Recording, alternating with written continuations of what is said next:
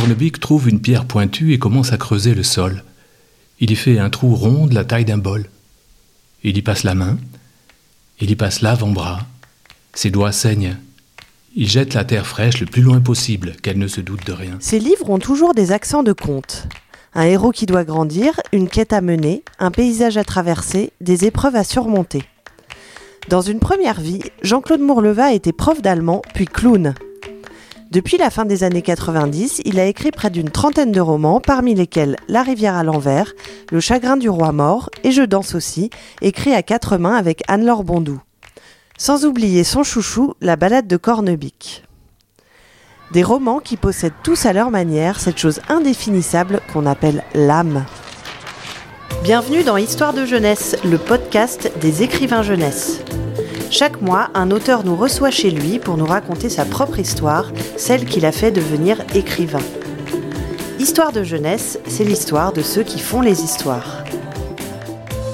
Jean-Claude Mourleva a perché sa maison familiale à flanc de colline et c'est chez lui qu'il nous reçoit sur les hauteurs de Saint-Just-Saint-Rambert. Alors là, on, voit, on regarde par la, baie vitrée, on voit les, les monts du Forêt au fond là-bas. De l'autre côté, c'est là d'où je viens, c'est l'Auvergne. Donc en regardant là-bas, je vois d'où je viens, et c'est toujours bien de se, rappeler d'où on vient. C'est une autre vie, c'était il y a très longtemps, et euh, j'aurais jamais imaginé que 30 ans plus tard ou 40 ans plus tard, je serais de ce côté-ci des monts du Forêt, et que la vie m'aurait gâté à ce point. Gâté dans le sens... Euh, euh, gâté dans le bon sens. On est un peu sur les hauteurs, on voit la, la Loire qui passe là, qui s'en va vers le nord. Plus haut, elle, fera sa boucle vers l'ouest. Vers mais là, elle est encore étroite. C'est la Loire des, des, des, rochers, des hérons. Euh, c'est une rivière. Et je l'aime bien comme ça. Hum, le paysage est changeant. On voit, on voit tous les matins, là, au petit déjeuner, je regarde et euh, c'est jamais tout à fait la même chose.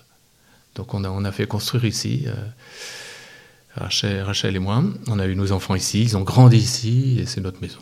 Voilà, c'est devenu l'endroit de ma vie où j'ai vécu le plus longtemps, plus longtemps que dans ma maison natale, puisque je l'ai quitté à 18 ans et que ici on y est maintenant depuis 25 ans. J'aime beaucoup cet endroit. L'enfance de Jean-Claude Mourleva ressemble à un roman. L'Auvergne, un père meunier, une fratrie de six enfants, des jeux à la lampe de poche dans la chambre partagée, un livre fondateur. Il n'en faut pas plus pour faire un écrivain. Mes parents étaient agriculteurs. Et donc, euh, ce n'était pas du tout euh, dans leur culture. Euh, la lecture, l'écriture, absolument pas. Et les livres sont entrés. Alors, j'ai eu cette immense chance, mais on en reparlera peut-être, d'avoir une fratrie. moi, je suis le cinquième de six. Donc, j'ai trois frères et deux sœurs. Et les livres sont donc entrés dans la maison par, par mes frères et sœurs aînés lentement. D'abord par l'école et puis euh, par leur goût personnel. La musique aussi est entrée dans la maison. Euh, sinon, quand j'étais vraiment petit, euh, les souvenirs de lecture, pour moi, avant l'âge de 10 ans, puisque je suis entré à l'âge de 10 ans à, l'internat en classe de 6e, à Ambert, moi, je venais d'un petit village voisin à 10 km de là, et même pas du village, puisque notre ferme était à 1 km du village. moi, je viens vraiment du. du, ouais, ce qu'on appelle la France profonde. Et euh, oui, ce que j'ai lu avant la sixième, c'est euh, euh, vite, vite dit. Hein, c'est le journal Spirou, auquel on était abonnés, mes frères et moi. Donc on allait le chercher tous les mercredis au bureau de tabac du village. Et je me rappelle tout ce qu'il y avait dedans. Ça m'a marqué. Alors évidemment, Boule et Bill, Gaston Lagaffe, le Marsupilami, etc. Mais aussi La patrouille des castors, Buck Danny. C'était Buck Danny, mais on disait Buck Danny, nous. Euh, tout ça. Timour, euh, j'étais passionné. Le questionner, le fureteur vous répondra. On avait le droit d'envoyer des questions, et avec un peu de chance, euh, le, le, fureteur nous répond. Questionner, le fureteur vous répondra. J'ai beaucoup questionné, le fureteur ne m'a jamais répondu. J'en garde un, regret. C'est comme ça. Hum, et j'ai lu aussi la page des sports du journal La Montagne. Euh, je découpais des photos de footballeurs ou de cyclistes, je les collais dans des cahiers, et puis j'écrivais des, légendes dessous. Je crois qu'avant la classe de sixième, je, je ne sais pas si j'ai lu autre chose que Spirou et la page des sports de- du journal La Montagne. Puis c'était euh, euh, l'oralité. On se racontait des histoires. Puis il n'y avait pas de télévision non plus. hein. Donc on s'est raconté beaucoup d'histoires, mes frères et sœurs. J'ai partagé longtemps euh, une, même chambre avec mon plus jeune frère. Et donc on s'est raconté beaucoup d'histoires. Nos lits étaient côte à côte. Et les soirs, ma mère venait nous dire bonne nuit, elle éteignait la lumière, elle s'en allait. Et quand elle était bien partie, mon frère tapait sur le bord de son lit, il me disait on se raconte une histoire, d'accord? Et on se racontait une histoire euh, à tour de rôle, on enchaînait une phrase à toi, une phrase à moi. Et euh, je m'en souviens comme des moments d'exaltation, euh, de création, d'invention. On avait envie de rire, on inventait des histoires de drôles. Et des personnages récurrents qui revenaient aussi longtemps que, que- qui nous plaisaient. Puis quand ils étaient usés jusqu'à la corde, euh, pressés comme des citrons, eh ben on en changeait. C'était difficile de se relancer sur d'autres. Je le ressens aujourd'hui maintenant quand j'écris des romans. Pour se relancer, relancer sur, un- sur le prochain, c'est terriblement difficile. Et j'avais éprouvé ça déjà à l'époque. Donc euh, voilà, la parole, le rire, le rire beaucoup. euh, On avait envie de rire, oui. Et je me rappelle euh, qu'un jour, mon frère a dit, c'est lui qui devait commencer l'histoire, il a dit ça serait l'histoire d'un petit hérisson. Et euh, j'a- j'allais prendre la suite, et, mais il a ajouté qui, qui voudra aller chez le coiffeur. Alors je ne sais plus du tout ce qu'on en a fait de cette histoire. Je ne sais même pas si on l'a continué, si on a inventé quelque chose, sans doute, mais je l'ai complètement oublié.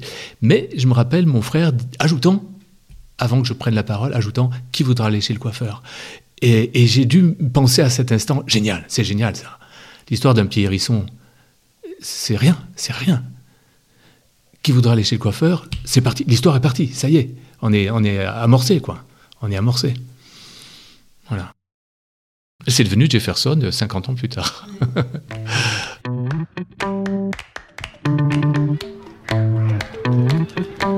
la, la première euh, rencontre euh, littéraire forte, je, crois, je, suis certain, c'est Robinson Crusoe. Voilà, J'étais en classe de sixième, donc dans cet internat où, ça se passait très très mal. J'étais malheureux, j'étais triste, je voulais juste rentrer chez moi. Et c'était l'hiver, et ce livre m'est arrivé dans les mains, Robinson Crusoe. C'est une adaptation pour les jeunes lecteurs, hein, avec des illustrations. Et donc j'ai commencé à lire, euh, euh, euh, et ça m'a interpellé tout de suite. Oui. C'était une voix, c'est une voix qui sortait du, livre, hein, parce que c'est à la première personne. Hein, Je suis né en l'an 1634 dans la ville d'York. Je m'appelle Robinson Crusoe. Un soir, mon père, etc. Et c'est parti. Et là, je crois que tout de suite, il, y a quelqu'un qui me parlait, quoi. À moi, à moi, pas à quelqu'un d'autre. Et je l'ai lu jusqu'au bout. C'était mon premier roman. Et quand je suis arrivé au bout, j'ai recommencé tout de suite. Je suis né en l'an 1634 dans la ville d'York. Je m'appelle Robinson Crusoe. Un soir, mon père, et je l'ai relu une troisième fois.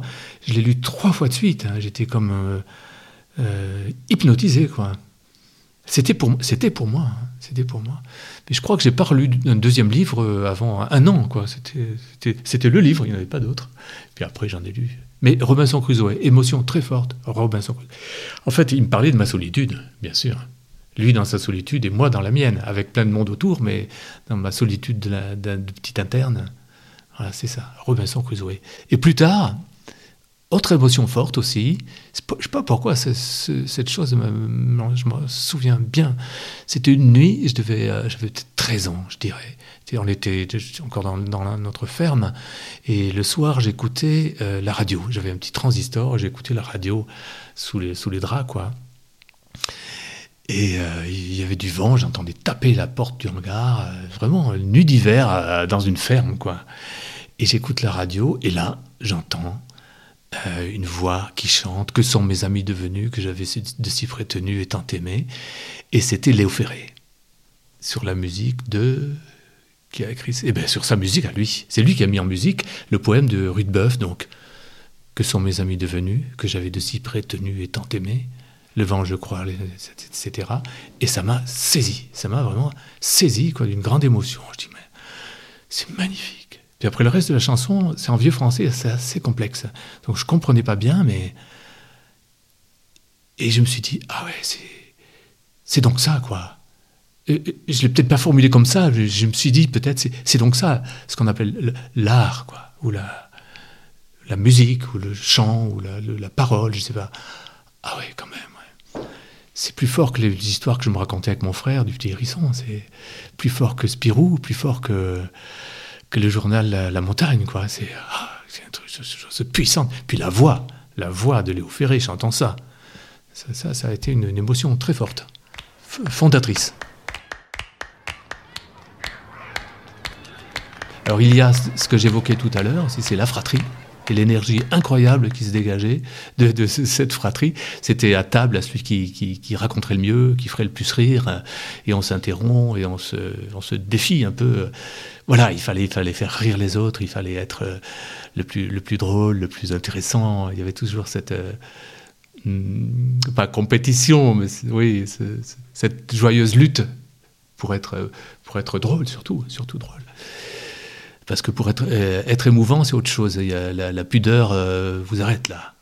Même entre frères et sœurs, hein, on est arrêté par la pudeur. Donc on, se on va plus vers le rire et, la drôlerie. Donc ça, c'est pas un événement ponctuel, bien sûr. Mais sur la durée, pour moi, ça a été incroyablement euh, déterminant, tout à fait. Après des, événements précis, de choses plus dramatiques, oui, bien sûr, oui des choses qui font peur. Je me souviens d'une tante qui est morte chez nous et j'ai dans une chambre voisine et ça m'a terrorisé longtemps. Des choses comme ça.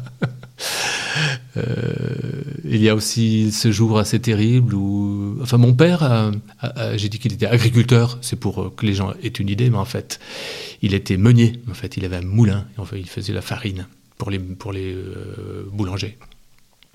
Et puis ça n'a pas marché et il a fini par abandonner son métier de, meunier pour faire autre chose, de l'élevage. Et je me souviens très bien du jour où il a arrêté le moulin. Il n'a pas pu le faire, il a envoyé ma mère hein, qui, a fermé le moulin.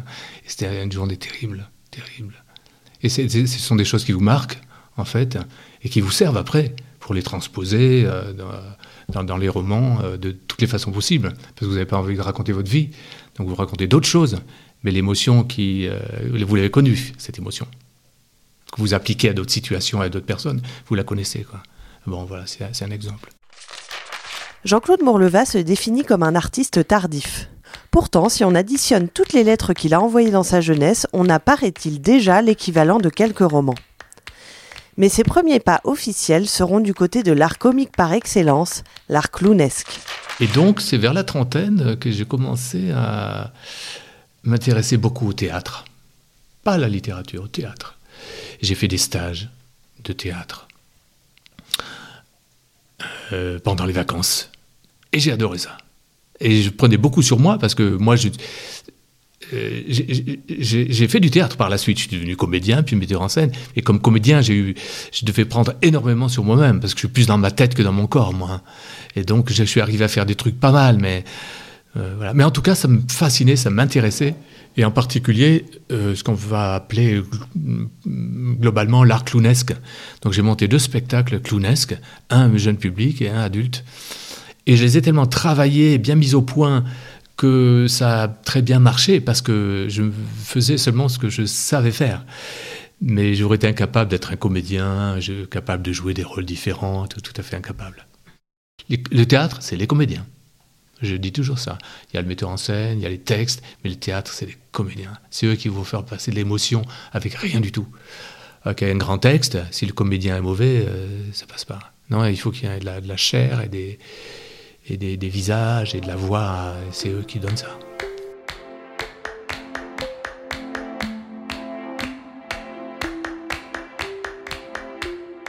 En fait, euh, là où il n'y a pas de profondeur et de, de tragique, il n'y a pas de comique non plus. Hein. Il a quand quelqu'un se casse la figure, c'est euh, il y a des choses très profondes là derrière. Ça veut dire que nous, on essaie de s'élever par la parole, par la, spiritualité et tout, mais on retombe toujours par terre, quoi. Voilà, c'est la différence entre le clown euh, avec ses grandes chaussures, le, le paillasse, quoi, l'Auguste, avec ses grandes golasses qui, qui, sont sur la terre, son nez rouge de, de peut-être de poivreau, je sais pas, et le clown blanc qui lui c'est un langage châtié, il essaie de s'élever vers les hauteurs, et l'autre le rappelle toujours à, ce qu'on est nous, c'est-à-dire on est estomac, euh, sexualité, euh, euh, appétit, incapacité à s'élever, voilà, c'est ça. Du clown à l'écrivain, on pourrait penser qu'il y a un monde. Mais pour Jean-Claude Mourleva, ce fut un petit pas, pas très difficile. Son premier manuscrit a été envoyé chez six éditeurs, trois ont accepté de le publier. Et puis est venu ce moment où des gens, justement, avec qui je faisais du théâtre, m'ont passé une commande pour écrire des contes, pour qu'ils soient dits sur la scène. Euh, des contes inédits. Je dis, moi, ça m'amuse, et je l'ai fait. J'ai écrit cinq contes pour le théâtre pour un conteur, un ami conteur, qui les a dit, ça a très bien marché, c'était chouette. Et puis, des gens parmi les spectateurs euh, ont dit, mais c'est vachement bien écrit ça. Et puis, je dis, ouais, bah, merci. Mais non, mais plus que ça, c'est vraiment très bien écrit. Vous devriez faire passer ça à des éditeurs. Je dis, ah oui, mais c'était pas prévu pour, moi, c'est. Et puis pourquoi pas? Donc je l'ai fait. Et là, ma stupeur, trois des cinq contes que j'avais écrits ont été sont devenus des albums illustrés. Un chez Milan, un chez Flammarion et un chez Mango. Le tout premier, c'était chez Mango, il s'appelle L'enfant et l'œuf. Et on en reparlera. Et, là, je me suis dit, ah bon, euh, moi, il paraît que c'est difficile d'être publié, moi je ne le voulais même pas, je le suis. Peut-être que je devrais... Euh, et si j'écrivais un roman? Et je l'ai fait. J'ai écrit un premier roman qui s'appelle La Balafre et qui a été publié tout de suite, puis un deuxième, puis un troisième etc. Et je suis entré comme ça en écriture sans jamais avoir pensé je vais essayer de devenir écrivain. Non.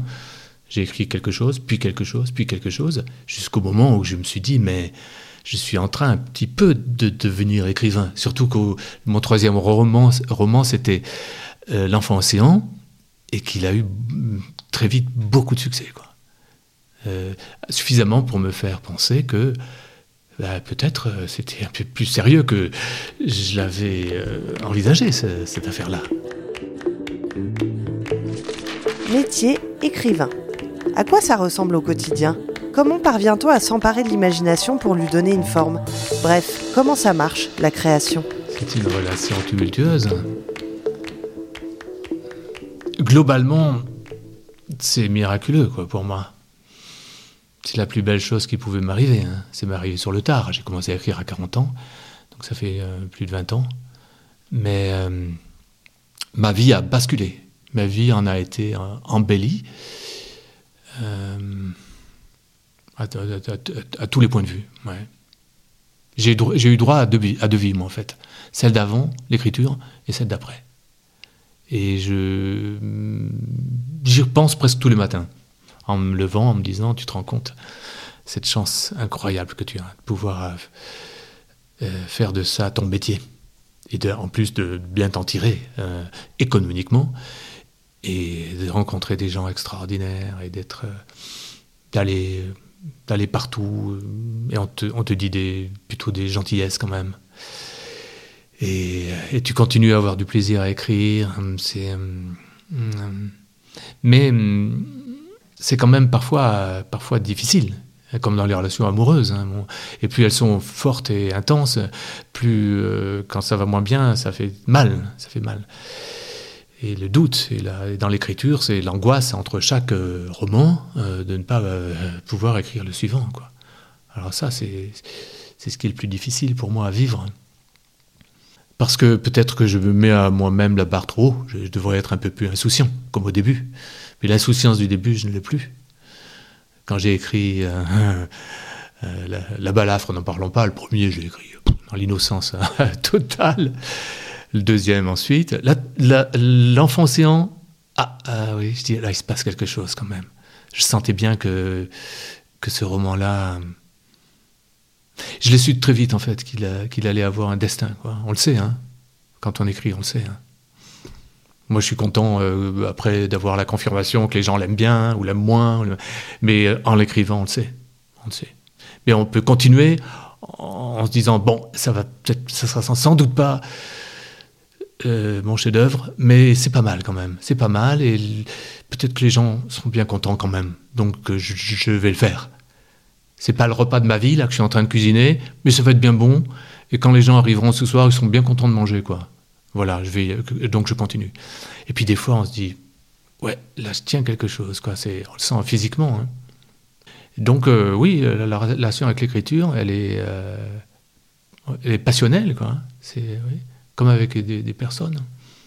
Et j'ai écrit beaucoup en marchant. souvent, j'ai dit, j'écris euh, avec mes pieds. Pas comme un pied, j'espère, mais avec mes pieds en tout cas. Ou en pédalant. j'ai beaucoup, beaucoup inventé, beaucoup écrit en marchant et en pédalant. J'ai une anecdote que je raconte quelquefois, c'est assez drôle. J'écrivais le combat d'hiver euh, à ce moment-là, donc ça devait être en 2005, je pense. Oui. Et cette année-là, j'ai énormément marché sur les bords de Loire, qu'on voit d'ici. Là, au moment où je suis en train de parler, je vois la, Loire et le bord de Loire. On, peut marcher d'un côté ou de l'autre. Donc j'allais marcher là-bas et euh, ou courir. Et ah, je pensais à mon histoire. J'avançais mon histoire du combat d'hiver. Et j'étais arrivé à la scène, donc aux deux tiers du roman, où le Milos, donc hein, le personnage, ce garçon qui a 17 ans, meurt dans une agonie vraiment terrible. Et j'écrivais mentalement ce, passage-là, là-bas, en courant au bord de, la Loire. Et il pluviotait, c'était l'hiver, et il faisait pas chaud, mais j'avais mon kawaii, et, je courais, et, j'étais en train de, faire mourir Milos, quoi. Et j'écrivais les phrases, j'écrivais les phrases dans ma tête. Et puis j'ai croisé une jeune femme qui courait dans l'autre sens, qui faisait son jogging aussi, et puis je me rends compte qu'elle s'arrête, en fait. Donc je m'arrête aussi, je me retourne, et elle s'était effectivement arrêtée. Et elle me dit Ça va pas, monsieur? Et je dis Si, si, je vous remercie, ça va très bien. Et je me suis aperçu qu'en fait, je, pleurais à gros, bouillon, quoi. Parce que j'étais en train de faire mourir Milos et que c'était absolument terrible. Et cette gentille dame s'est dit Ce type, il va sauter dans l'eau, quoi. Il est, un candidat au suicide. Alors je lui ai dit Non, non, rassurez-vous, je vous jure, je vous jure vraiment, tout va bien, très bien même. Et, c'était vrai que tout allait bien. Parce qu'en même temps, on pleure parce que c'est tellement terrible ce passage.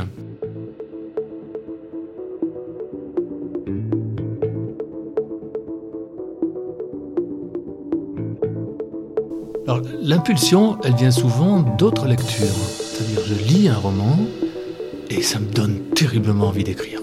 N'importe quoi. Euh, l'impulsion d'écrire d'une façon générale, c'est ça, c'est les lectures. Ou ça peut être le cinéma aussi, mais beaucoup les lectures. Je dis, waouh Mais moi, je suis un peu une éponge. Je lis un super roman policier, je dis, ouais, il faut que j'écrive un roman policier. Je lis, euh, je lis euh, Jane Eyre, j'ai envie de le, réécrire, mais c'est déjà fait. Hein.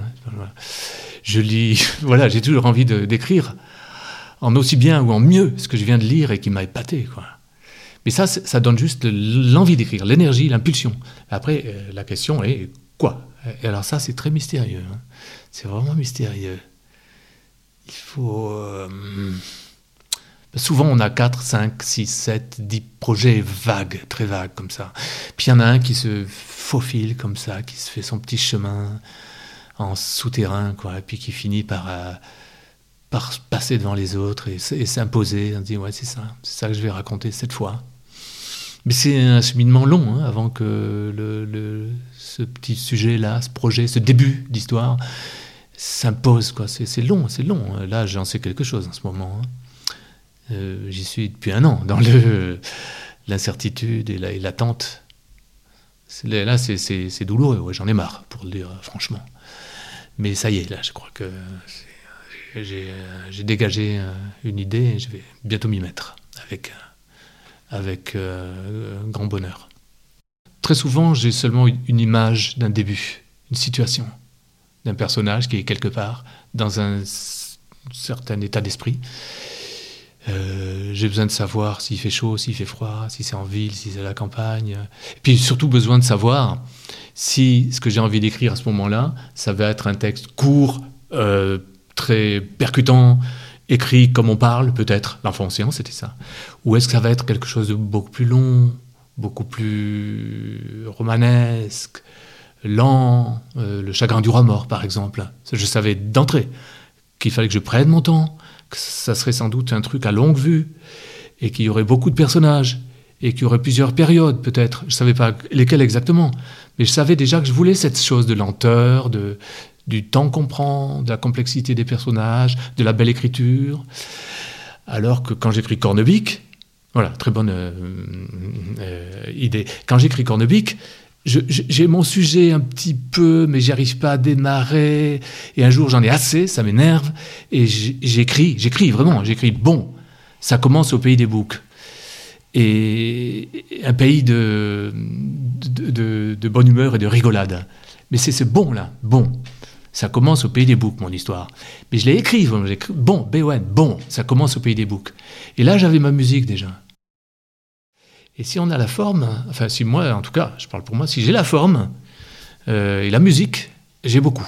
Après le scénario, euh, je le trouverai toujours. Je m'en dépatouillerai toujours. Un peu de réflexion, si on n'est pas complètement stupide, on arrive bien à, faire un truc logique, quoi. J'ai jamais su faire un scénario. Jamais. Ah, des fois, je me projette un peu euh, plus avant dans ma narration, mais jamais beaucoup. Et souvent, c'est pour ne pas respecter cette, euh, cette idée que j'ai eue. Et si je me projette jusqu'à la fin, alors n'en parlons plus. J'ai aucune chance d'arriver. Euh, non. Parce qu'entre-temps, il y a d'autres personnages qui sont arrivés.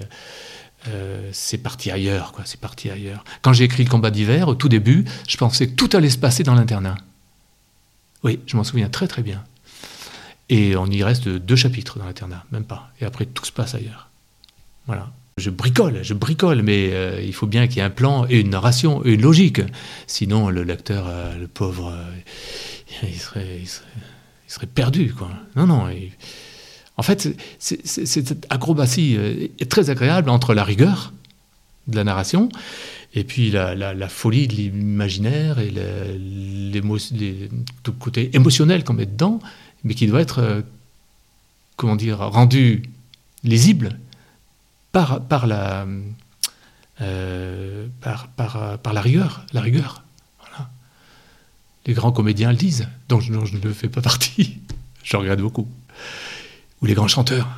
Euh, il y a une chanteuse, je sais plus, une, une, grande chanteuse lyrique qui avait dit à la radio une fois, ça m'avait vraiment intéressé. Elle avait dit, non, le, journaliste naïvement lui mais quand, comment vous faites pour ne pas éclater en sanglots quand vous chantez ça ou ça ou ça? Elle dit, ah non, non, c'est les gens qui doivent pleurer, c'est pas moi. Hein. Moi, je suis le capitaine du bateau, hein. je ne vais pas me mettre à pleurer. Non, je conduis, je pilote le, navire. Le, commandant de bord dans un avion, et il ne faut pas qu'il se mette à pleurer, hein. il faut qu'il conduise l'avion. Ah, la musique. Merci. Parce que tout seul, je ne serais pas arrivé là, je crois. Alors, faites très prudent avec ça, avec les musiques. Parce que si vous écoutez une musique euh, vraiment euh, supérieure, j'allais dire, en écrivant, tout ce que vous écrivez vous paraît extraordinaire. Mais si vous arrêtez la musique et vous relisez, Ah oui, d'accord. Ah oui, bon, c'était pas moi, c'était la musique. Faire attention à ça. Comme je le dis souvent, quand on est dans un avion et qu'on vole, c'est fabuleux parce qu'on est au-dessus des nuages. Mais c'est l'avion qui vole, c'est pas vous. C'est-à-dire, si on lève l'avion, on va, tomber. La musique en écrivant, c'est un peu pareil. Il faut être prudent. Ou alors, il faut, faut, être. Euh, j'ai failli dire avec beaucoup d'orgueil, être au niveau, quoi. Euh, non, mais il faut s'accrocher, s'accrocher à ça pour essayer de d'en être digne. En 30 ans de carrière, Jean-Claude Mourleva a écrit pour tous les publics mais c'est avec la littérature jeunesse qu'il a connu ses plus grands succès, quelques grandes émotions et parfois quelques déconvenus. Les livres marquants, hmm, il y en a trois quand même, je crois. Euh, le premier, ben, c'est L'enfant océan, bien sûr, qui reste aujourd'hui celui euh, de tous mes romans qui a été le, plus euh, vendu. Il est très étudié dans, les écoles, en CM2, 6e, 5e. Il, est, il a été monté au théâtre très souvent par des compagnies professionnelles. Et puis on m'en parle beaucoup. Voilà.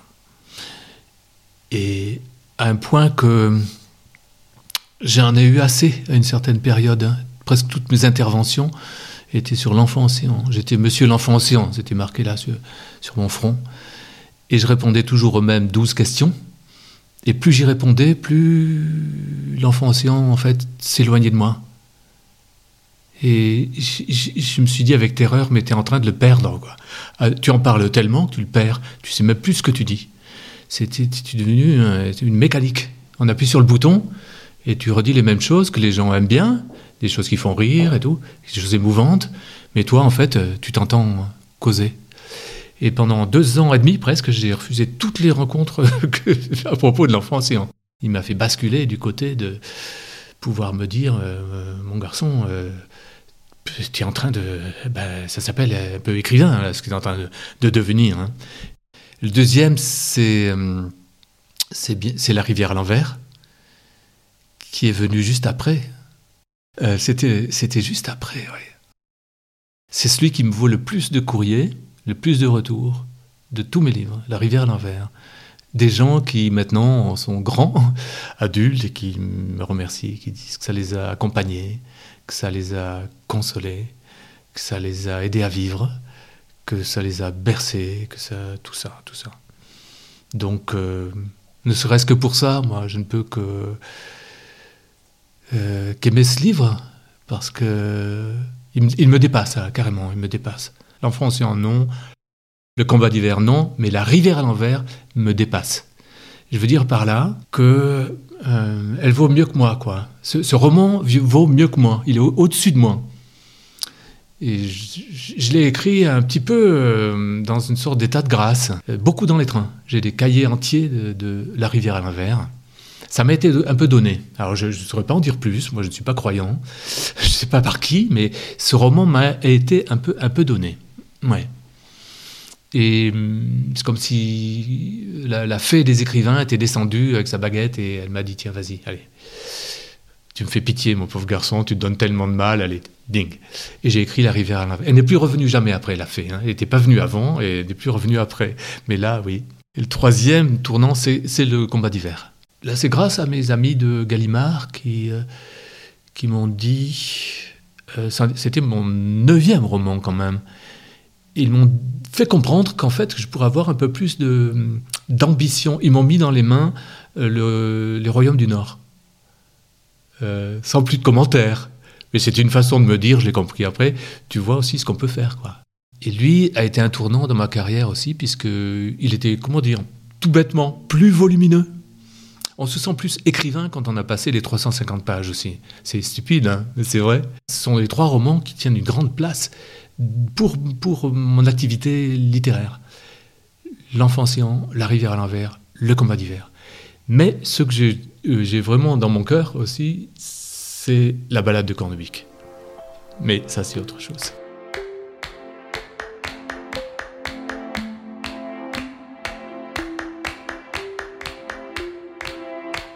J'en ai fait des milliers d'heures, je crois. Des milliers d'heures.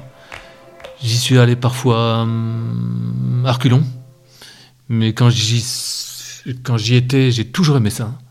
Au bout de 10 secondes, j'ai, aimé ça, en fait. Parler avec les, mes jeunes lecteurs et lectrices, avec leurs professeurs. J'ai toujours aimé ça. Il ne faut pas en abuser, sous peine de se répéter à l'infini. Donc essayer de se renouveler dans les réponses. Euh, j'en reviens à la fantaisie mais j'ai beaucoup, aimé ça. Hein. beaucoup aimé ça. Beaucoup aimé aussi les salons du livre, rencontrer les collègues, auteurs bien sûr, et autrices, parce que c'est un bonheur. Voilà. Je me suis fait plus d'amis en quelques années euh, d'écriture que pendant tout le reste de ma vie. Parce que euh, les gens qui écrivent sont quand même souvent des gens, à leur façon, plutôt, plutôt très intéressants et qui ont tous, euh, pour le moins, justement de la fantaisie et de l'humour euh, ou de, la sensibilité, enfin, toutes choses qui me plaisent.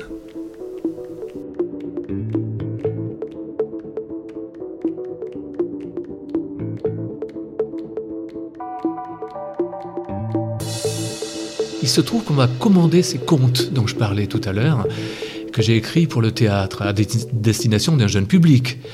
Et ils ont été publiés. Et donc j'avais la moitié du petit orteil dans la littérature de jeunesse. Et je me suis dit, tiens, je vais rester là, quoi. Donc mon premier roman, ben, jeunesse. Et puis il a bien marché. Donc un deuxième, puis un troisième, l'enfant Et ensuite, malgré moi, j'étais un peu inscrit dans euh, cet univers-là de la littérature de jeunesse, où je me suis senti très très bien, et longtemps.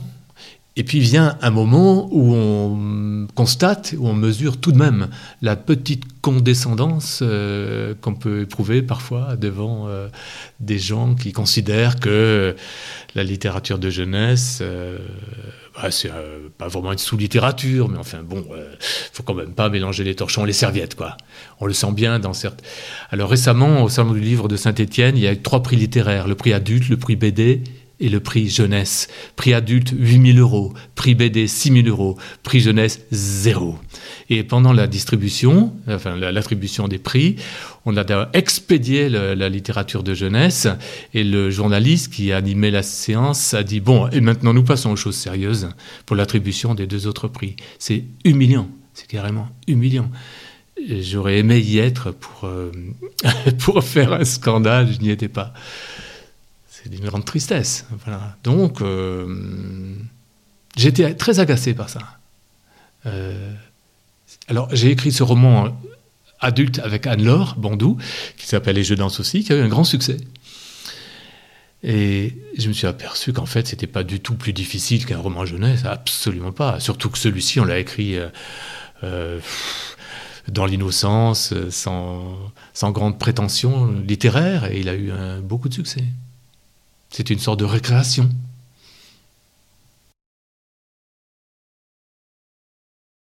Si on sait a priori que le roman va être édité en jeunesse, c'est un respect qu'on doit, une considération qu'on doit avoir pour les lecteurs, lectrices de 13 ans ou 14 ans, c'est-à-dire de ne pas les, les saouler avec des références politiques ou culturelles qu'ils n'ont pas, qu'on va les obliger à aller chercher toutes les trois pages, ne pas les, euh, les accabler non plus d'introspection ou de très longues descriptions.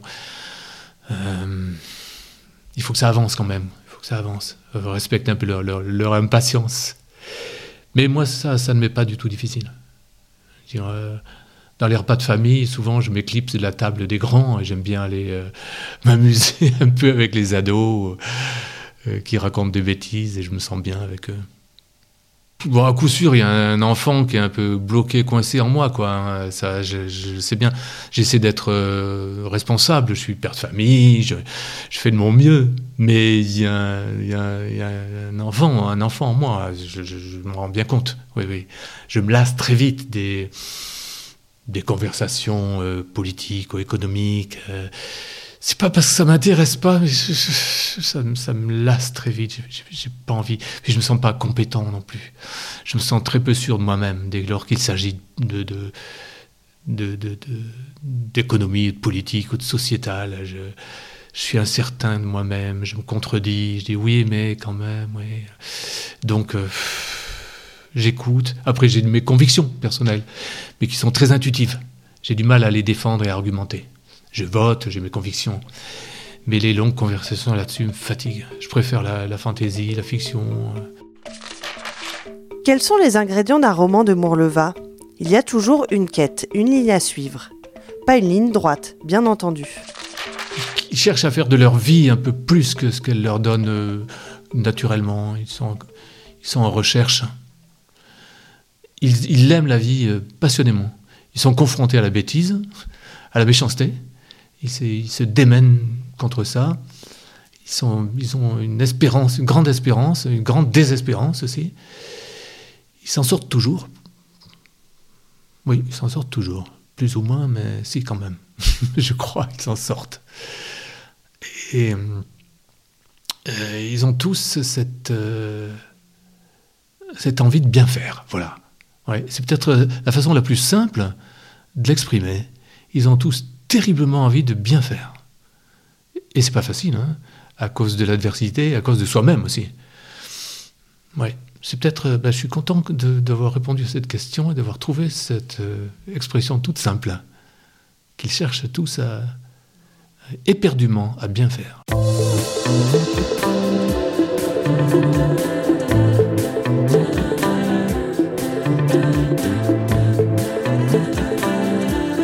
Trouve une pierre pointue et commence à creuser le sol. Il y fait un trou rond de la taille d'un bol. Il y passe la main. Il y passe l'avant-bras. Ses doigts saignent. Il jette la terre fraîche le plus loin possible, qu'elle ne se doute de rien. Il passe bientôt tout son bras dans le trou, jusqu'à l'épaule. Ça suffit. À toi d'abord, petite Loirotte. Il l'enroule dans son grand mouchoir à carreaux et la dépose délicatement au fond. Bonne nuit, ma belle. On n'aura pas eu le temps de faire connaissance. Dommage. À toi maintenant, mon bonhomme. Je suis triste de t'abandonner ici, à peine retrouvé. J'aurais bien aimé te voir encore les yeux ouverts. J'aurais bien aimé t'entendre encore une fois, avec ta voix joyeuse. Salut, corne Y a que toi qui m'appelais comme ça. J'espère qu'au printemps, quand vous pointerez votre museau au grand air, vous arriverez à vous débrouiller sans moi tous les deux. Parce que de mon côté, ça sent le roussi, la fin des haricots. Bon, j'ai pas peur de mourir. Je regrette juste que ça continue pas encore un peu. Ça me plaisait bien tout ce carrousel là. Les arbres qui bourgeonnent au printemps, le vent qui souffle, les saisons, gratter mon banjo, manger des bonnes choses, enfin tout quoi. Ah, j'ai bien eu quelques pierres dans mes lentilles aussi, mais pour l'essentiel, ça me plaisait. Ce podcast vous était présenté par Bayard. Merci de l'avoir écouté, merci de le partager si vous l'avez aimé. Retrouvez-nous le premier jeudi de chaque mois sur toutes les plateformes de podcast. Prochain épisode en mars, Clémentine Beauvais.